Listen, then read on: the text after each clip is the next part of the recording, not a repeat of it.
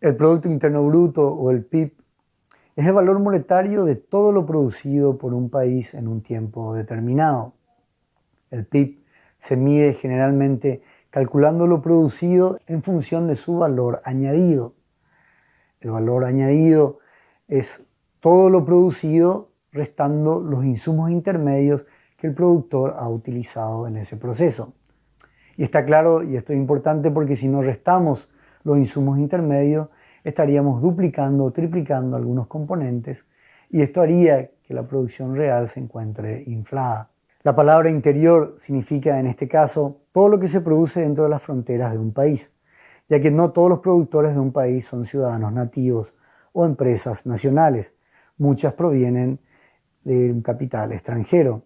Y en síntesis también sabemos que no todos los paraguayos trabajan en Paraguay.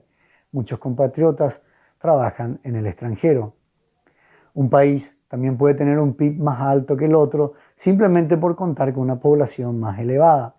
Por eso los economistas analizan las cifras per cápita, es decir, dividiendo los valores del PIB sobre la cantidad de habitantes de, de ese país determinado.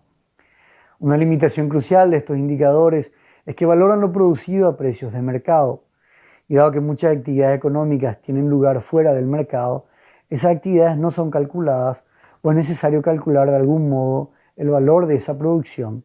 Por lo tanto, ese cálculo termina siendo una conjetura, no es preciso. Un claro ejemplo de esto es el trabajo doméstico.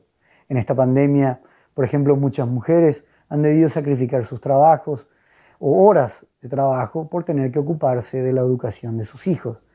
Muchas estimaciones consideran que el valor del trabajo doméstico en este tiempo de la pandemia ha alcanzado aproximadamente un 30% del PIB de los países occidentales. El año 2020, según las últimas estimaciones, el país estaría cerrando con una caída del 1% en su PIB.